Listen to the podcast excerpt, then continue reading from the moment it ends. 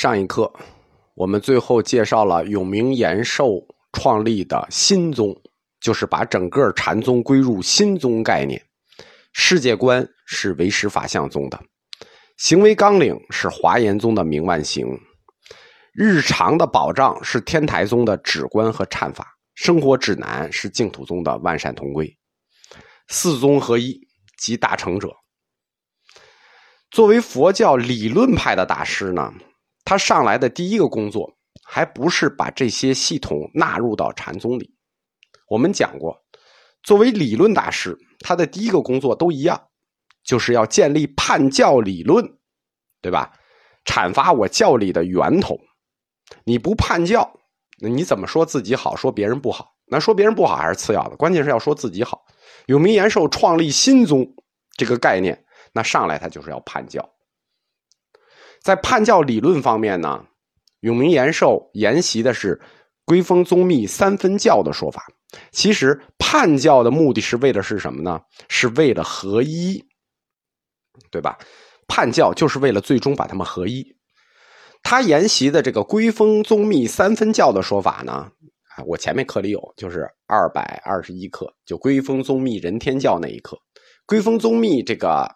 教叫人天教，圭峰宗密在判人天教的时候呢，将整个佛教分成了六支，叫做教门三教，禅宗三宗，就是禅宗分成三三宗，教门就是华严这些分成三教，整个佛教整体就叫三教三宗。这这个有点难啊，听一下就行了。佛教的三教叫什么呢？法相宗、破相宗。法性宗，它有一个全名叫做密一性说相教，这个教就叫法相宗；还有密意破相显性教，哎，叫破相宗；还有显示真心即性教，又叫法性宗。这是佛教的三教。禅门呢，归峰宗密分成了三个宗，叫西往修心宗。西往修心宗呢，就是禅宗的北宗，包括四川。宝堂敬重一系的禅系，还有就是敏觉无忌宗。敏觉无忌宗呢，就是石头宗、净山禅、牛头宗这一系，这三个禅禅宗的三支是敏觉无净宗的。还有直显心性宗，直显心性宗呢，主要是两大禅系，就是菏泽禅系和洪州禅系，就是归峰宗密通过。三教三宗就把所有的这个派系就给划分了，北宗你就是修心宗，石头宗、牛头宗、净山禅你就是无忌宗，菏泽禅、洪州禅你就是心性宗。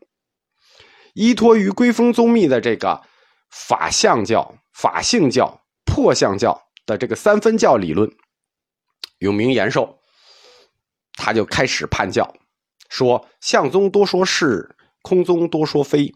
性宗直指曹溪，什么呢？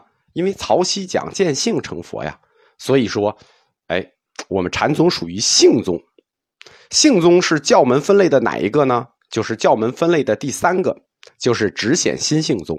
所以说，根据归峰宗密的理论，永明延寿说，我们禅宗是属于佛门三教中的第三支，直显心性，直显心性教，叫显示真心即性教。那合并了教门的显示真心即性教和禅门的直显心性宗，所以说永明延寿自立心学。禅宗本来叫性宗嘛，他自立心学，自创判教，就不叫性宗了，叫心宗。他以心宗的理论体系出发，合并教门、禅门为一体。我们在讲佛教历史的时候发现啊。在理论创新这个领域里啊，法眼宗的这四代宗师都特别的勇敢。从玄沙师辈开始，到这个大法眼文仪，到永明延寿，你看他就敢自创新宗，他合并了教门的第三支，合并了禅门的第三支，然后呢，改见性成佛为新宗，见心成佛。永明延寿他强调，佛说就是最开始那大段话啊，涅盘妙心啊，以心为宗。说涅盘妙心，以心为宗，那心有多大，舞台就有多大。永明延寿老师的心呢，实在是太大了啊，实在是太大。他这个心呢，张开双臂要拥抱佛教关于心的全部体系。我们说心是什么？心在佛教里是最高本体概念，它就叫心宗。那他就要张开双臂拥抱一切，把佛教所有的体系纳入到他心中的体系里。所以说，永明延寿的心那概念就大了。它融合进来唯识法相宗的这个阿赖耶识说，就是阿赖耶识有个八识说，它也融合了天台宗的性恶说，它融合了中观学派的毕竟空说。总之，在永明延寿大师目力所及范围之内，他要用心宗融合一切。虽然他开始自称宗经录开始自称我禅归达摩，教归华严，但他实在是太谦虚了。他太保守了，他低估了自己的心有多大。所以说，在宗经录的理论边界上，他其实已经远远超越了他自己的承诺。我们简单的讲一下他的禅观。永明延寿的禅观很特别，也是八个字，叫“寂静即佛，是静作佛”。寂静，我们知道啊，寂心即佛。对吧？是心作佛，这个禅宗一直传扬的。啊，静是什么？唯心所造，对吧？唯识无境，没有境，唯识无境，只有识没有境，只有心哪有境？但是永明延寿反过来了，他的禅观叫做寂静即佛，静就是佛，是静作佛。这个禅观一出，对传统禅宗禅观是一个巨大的颠覆。我们或者说颠覆再颠覆，传统禅宗的禅观是什么？即心即佛呀，从即心即佛到即静即佛，这完全是一个跨越性的理论。因为我们很清楚啊，唯识无境，没有境，怎么来的即静即佛？那我们要进入理论论证。永明延寿大师他怎么从三界唯心这个概念？论证出他的禅观寂静即佛呢？既然三界我们看到的三界是唯心所造，那么即心即佛是心作佛，这个概念很顺，很好理解。因为心造的三界嘛，所以心去做佛，这很好理解。静，它不是唯心所造的吗？不是唯识无境吗？唯有识没有境啊，境是虚妄啊。那虚妄的境怎么就是佛了吗？而且寂静即佛，这个跨越太大了。我们刚说过嘛，法眼宗宗师都是那么的勇敢，但不光勇敢，而且硬朗。他这个论证过程非常硬朗。我们就进入专业课的论证过程了啊！因为我讲到这的时候已经自暴自弃了，就不打算你们懂了，就是懂不懂都可以了，我自己讲爽了就算了。首先。三界唯心这个理论没有错，但是这个三界唯心的理论就是三界唯心造这个理论，你是怎么知道的呢？我问你，这个理论你怎么知道的？老师告诉你的，书上教你的。老师告诉你，书上教你的，这就能算真理吗？那老师要告诉你，那个屎能吃，你吃吗？对吧？你肯定得自己试啊。对吧？屎能不能吃？你端过来，你一试你就知道了，一闻你就知道不能吃。所以三界唯心这个理论，无论是经上来，老师教你都没有用，那都不能算真理。三界唯心这个概念必须你自己认识到。那我怎么能自己认识到三界唯心呢？就是三界这个真实世界唯心所造呢？那现实里你肯定认识不到。怎么认识？禅定。这个概念呢，就必须，呃，同时听这个我的佛教哲学课，在我的佛教哲学课的第一百二十五课里头，一百二十五课里头说，这个就叫唯识无境禅定反向定义的世界，我们就知道说这个概念是怎么通过禅定阐发出来的。佛教有四圣地，苦集灭道，苦集是世间法，世间法你可以在世间观察到，哎呀，各种苦啊，集起来，对吧？灭道呢？灭道一对因缘是出世间法。这个出世间法呢，你你不可能世间看到，你只能通过定学去把握。我们在佛教哲学里已经讲过，佛教的义理之所以难讲，是因为它大量的义理是通过禅定反向定义出来的。这就是佛教义理它这个来源有的东西论证不清的原因。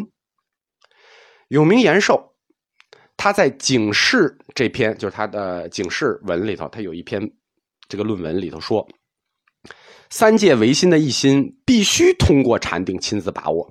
就是他已经认识到了这点了，就是我的那个一百二十五课说的就是永为延寿的这个概念，就是三界唯心这个概念，你不能从书上来，不能从经上来，不能从老师来，你必须通过自己的禅定来把握。所以说，他在这个文章里说：“既信一心，须以禅定明和。”什么意思？所谓修禅的禅，就是要在定中和一心得到实证。那这个就是宗教实践了，我们就不多讲了。就是明确一下，三界唯心的理论是必须通过禅定自己来把握的。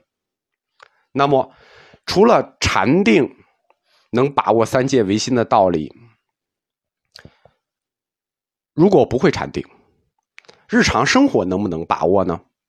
哎，永明延寿在其净土宗的主要学说，就是他的净土宗理论，都集中在《万善同归集》里说。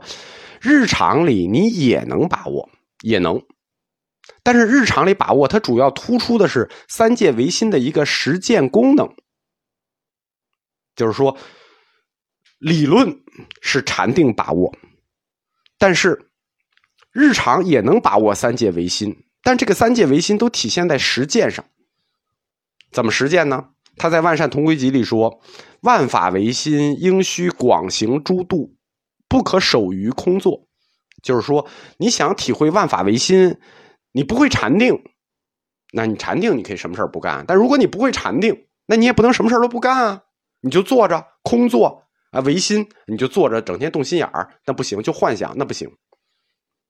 你怎么体会万法唯心？你就要什么都去干。扎色独 it，广行诸度。什么叫广行诸度呢？广行哎，都干。全去干，诸度这个度呢，是不是说所有的度啊？诸度就是大乘六度，对吧？诸度度是大乘六度的意思，大乘六度无极，施度、戒度、忍辱度、精进度、禅度、慧度，这是我们常说的。只要有佛教基础，就知道大乘六度。六度的核心是最后一个慧度，就是我们常说的般若波罗蜜。六度无极就是以般若波罗蜜为核心，六度同修。财不施，法不施，无畏不施。那永明延寿指出来，你不会禅定可以，你就去六度无极，去修六度，同时修。你虽然把握不了理论，但是这六度实际就是三界唯心理论的一个体现。就是说，你虽然不知道这个理论什么样，但是你就按照理论的结果去干，这就是三界唯心理论的体现。六度同修。就是这个施度、戒度、忍辱度、精进度、禅度、慧度同修，不光要同修啊，你还要万事齐兴。什么叫万事齐兴？你所有的修行都要干，你还要干得好。哎，永明延寿老师对我们要求实在是太高了啊！这个怎么可能都做得好呢？永明延寿老师说：“可能啊，怎么就不可能呢？”想要万事齐兴，你只要依据理事关系去做事，哎，把华严宗的教理引进来了。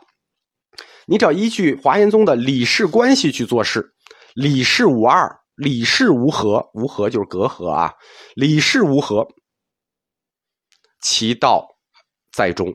就是说，你只要能按照华严的理事无二的关系去修六度，去万事齐兴，同时都做好，实现这个。三界唯心的这个这个实践，哎，你就能体会到理论。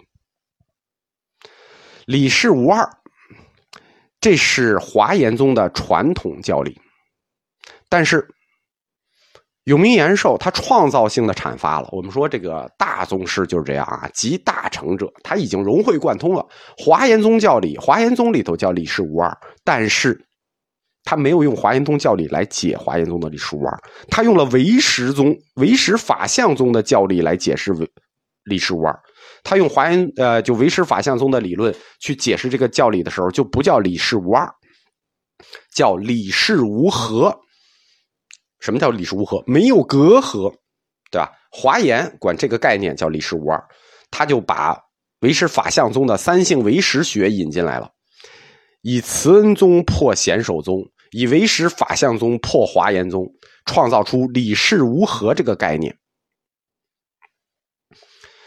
永延寿他在《警示》这个论文里，把理事无合这个关系归结成心和境之间的圆融。什么叫理事无合呢？就是心境圆融，客观和主观，客观和主体统一。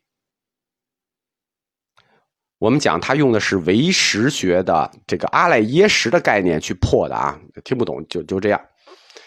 他用唯识宗的八识说来拆解华严宗的理与事之间的关系。八识，眼耳鼻舌身意，莫那是阿赖耶识。其中前五识，眼耳鼻舌身和第八识阿赖耶识，这在佛教理论里叫做限量，皆是限量所得，无心外法。第六识意识，明了意识是比量。比量计度而成外境，哎，听听不懂算了啊！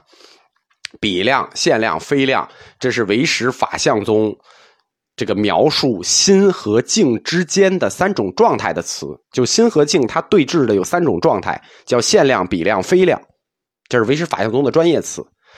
眼耳鼻舌身和阿赖耶识属于限量，意识属于比量，比量成外境，限量是无心外法。这样，实与境之间、内与外之间、主与客之间，它就合一了，成为同一唯心的自我运动。哎，就不往深讲了。意思就是说，心为万有的共同本质，心是最高本体，是万有的共同本质，所以叫理。这个理就是心为万有。而由心的这个万有的理所显示出的一切境界、一切境境象，就是事。这个世界上所有的事情，都是心造的境，理造的事儿，心所化，心就是万有最高本体所化成世间的事。我们前面讲过，大法眼文艺清凉文艺所说，世间诸事是理，名言描述是事。那对理事关系是语言和真实之间的理事关系，所以在文艺那个地儿，世间所有的事儿是理，而语言描述它是事儿，语言真实之间的关系。到永明延寿的时候，他跟文艺的理事概念不一样，他世间诸事是事儿，内心感知是理，对吧？因为心作为万有的最高本体，他感知的是理。这是感受与真实之间的理事关系，所以永明延寿的理事关系和清凉文艺之间的理事关系是不一样的。心既然是万有，心既然是理，叫心即万有，心即理。那么世间的事呢？世间的事就是心中这个万有投射到世间的镜像。心中的这个理是万有，是真有。而世间呢是相，而不是世间的万事投射到心中的镜像。世间有心是镜像，这就是心和境、理和事的关系。那这段论证，他要引出的是什么？他要引出的是永明延寿的结论。所以永明延寿在警示里最后得出一个结论，叫做“凡所见色，皆是见心；心不自心，因色故心。”色不自色，因心见色，故经云：见色即是见心。那听出来了吧？这段话是什么？儒家理学是抄出来的，心即理，心即万有，心即理，导出的结论就是这个。中间大家听不懂可以，但听出这个结论就明白了。心即万有，心即理，导出的结论是见色即是见心。儒家理学的祖宗，根据“心不自心，见色孤心”这个理论出发，那就要推翻一个传统的佛教学说了，对吧？心不自心，见色就是见心，这和禅宗的哪个理论矛盾了呢？我们拆出来讲。根据这个理论，永明延寿大师又把南禅宗慧能五大弟子，我们说慧能座下有五大弟子，其中有一位宗师不常提，叫做国师南阳慧中。国师南阳慧中自己有个独特的学说——无情有性说。无情也有性，哎，拖鞋也有佛性，重新拿出来。原来。我们认为只有众生才有佛性，因为众生我们管它叫有情嘛，有情有佛性。那佛性是什么呢？佛性就是如来藏自性清净心，哎，众生心，哎，这个东西肯定只有活物才有嘛。无情哪来的心？没有心哪来的佛性？对吧？禅宗的主流都是坚持有情有佛性的，坚持无情有佛性的呢？是禅宗很小一部分，禅宗的三支：南阳慧中系、牛头系和径山系这三支小的宗坚持无情有性说。然后其他教派呢，天台宗九祖京西湛然，他支持无情有性说。佛教主流坚持的是众生有佛性，无情物无佛性。但是永明延寿的理论。他的第一步推出的是心即理，见色即是见心。他的第二步就是要把南阳慧中这个无情有佛性给搬出来，而且必须要明确，永明延寿必须要明确的论证，无情必须有佛性，必须有，必须有。重要的事情说三遍。为什么无情必须有佛性呢？